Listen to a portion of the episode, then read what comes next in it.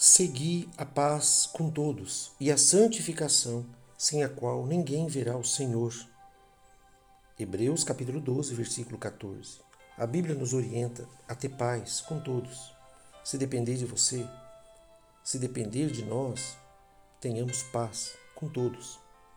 Busque o acordo, busque o entendimento, busque a compreensão, a tolerância, busque o equilíbrio Busque a satisfação das pessoas envolvidas, todas elas.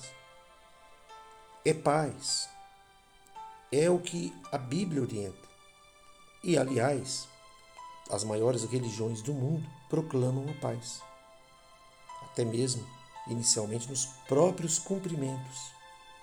Um judeu, por exemplo, diz shalom, que significa paz, no sentido amplo.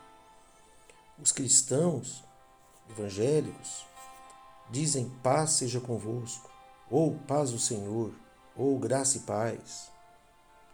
Os muçulmanos também dizem nas suas palavras, proclamam a paz, dizendo que a paz esteja sobre vós. Todos proclamam a paz. Ora, se todos proclamam a paz, por que, que não há paz?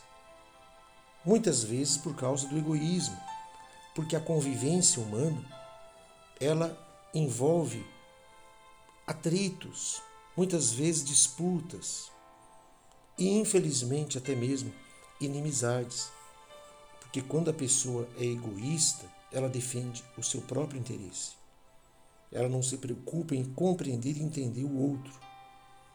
E aí acaba vindo as guerras, vindo as discussões, vindo a falta de paz.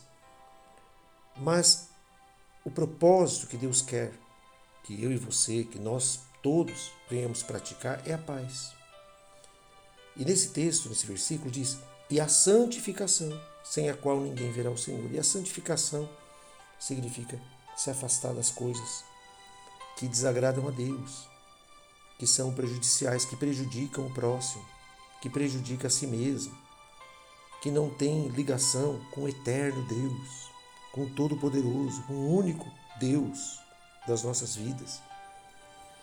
Então, é necessário ter paz e santificação, separar do pecado, do erro, daquilo que não presta, andando alinhado com a palavra de Deus.